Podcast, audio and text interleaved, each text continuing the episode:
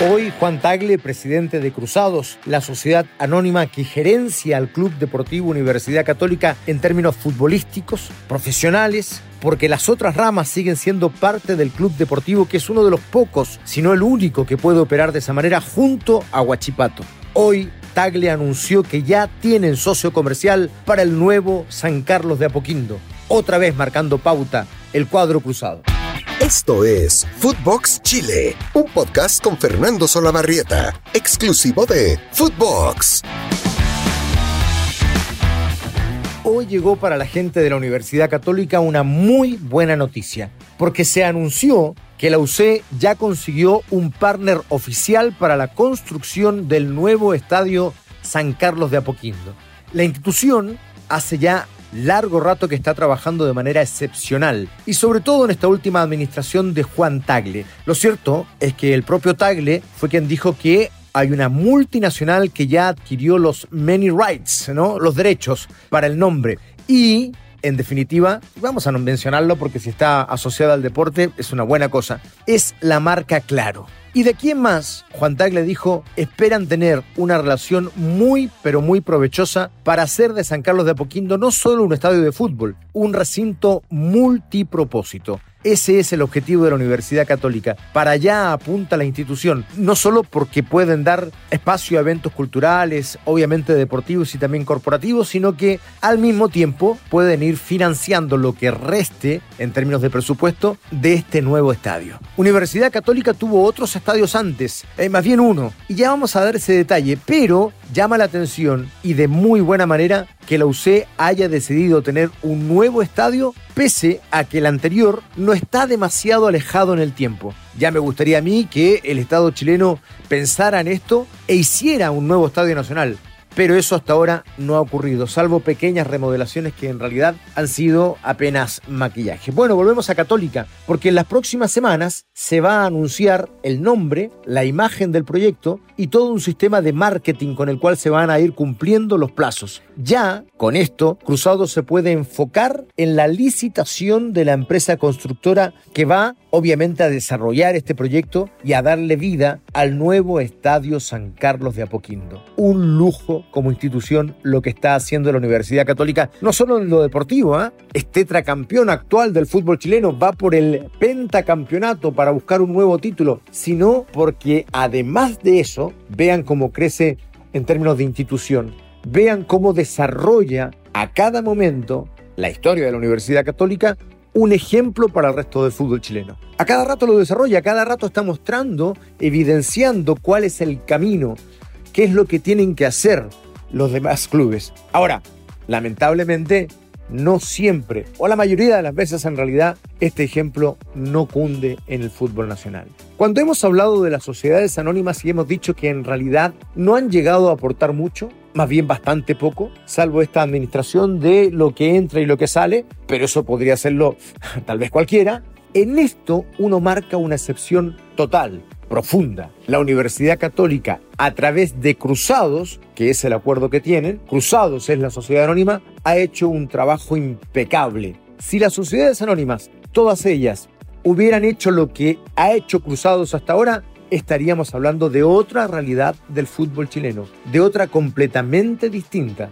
La verdad es que el Club Deportivo Universidad Católica y Cruzados han trabajado muy, muy bien en la coordinación, en las, eh, las formas de ponerse de acuerdo, en definitiva, velando por el mejor futuro de la Universidad Católica. Y este es otro paso adelante. Una vez más se da una mirada hacia el futuro, e insisto, con un estadio que no tiene demasiados años. Vamos a la historia, vamos a la historia para refrescarla. Atención, el estadio San Carlos de Apoquindo fue el segundo estadio de la UC porque primero tuvieron otro, el viejo estadio de Independencia, que fue vendido y por tanto comenzó la ilusión de tener un nuevo estadio y demoró bastante hasta el 4 de septiembre de 1988, que con ocasión de un partido amistoso frente a River Plate, Católica inauguró su nuevo estadio San Carlos de Apoquindo.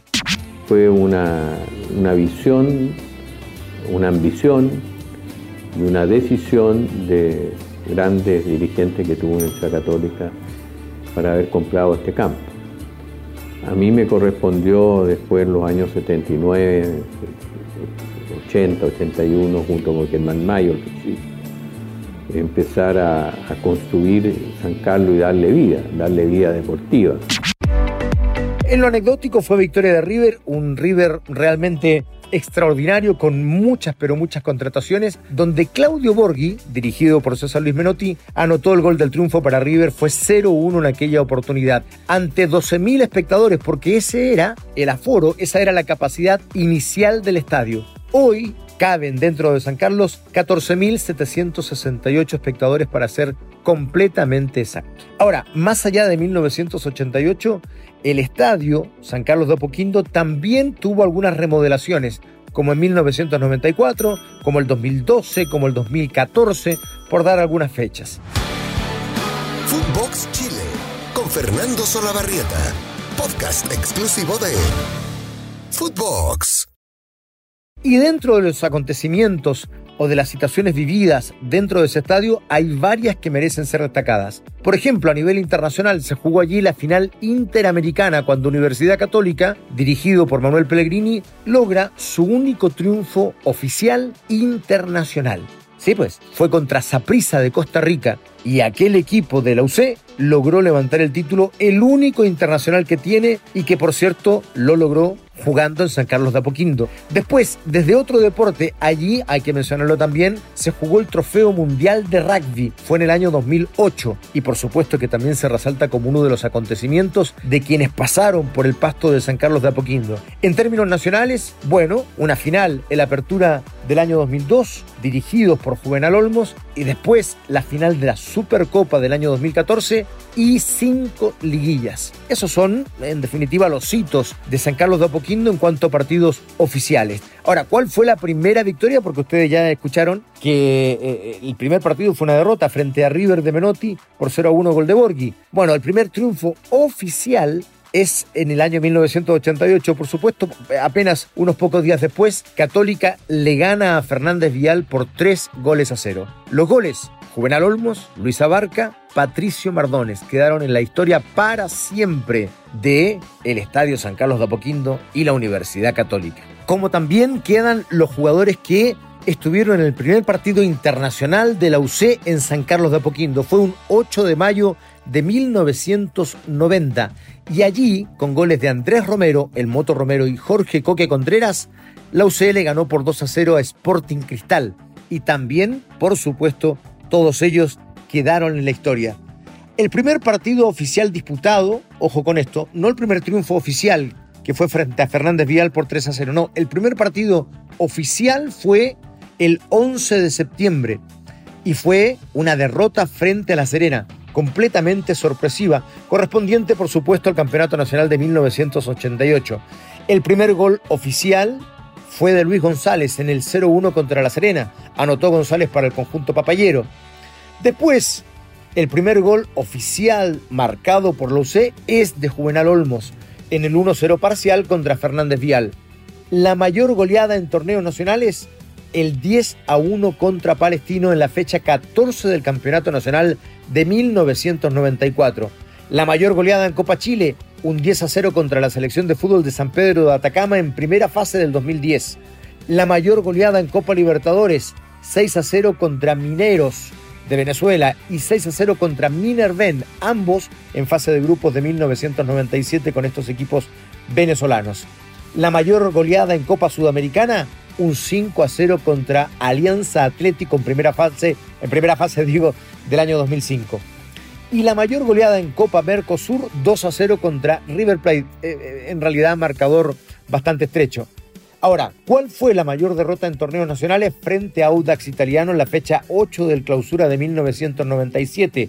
Y la mayor derrota en Copa Chile, un 1-5 contra O'Higgins. En Copa Libertadores se perdió frente a Bellavista en octavos de final del 99 eh, por un gol a tres.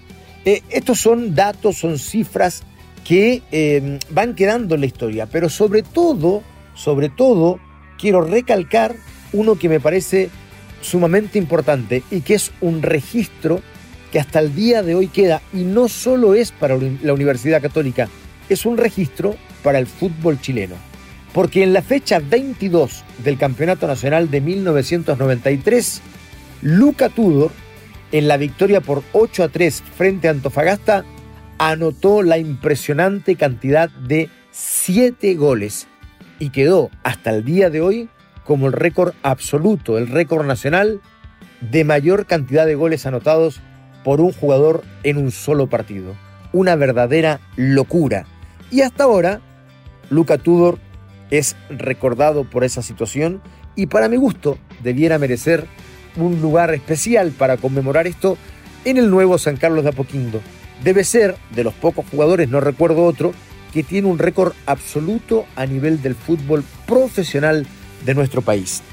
En fin, historias, anécdotas, récords, registros, a propósito del nuevo estadio San Carlos de Apoquindo que fue anunciado hoy viernes en cuanto a la presentación del socio comercial que tendrá la Universidad Católica, en un ejercicio que se repite en todas partes del mundo, ¿no?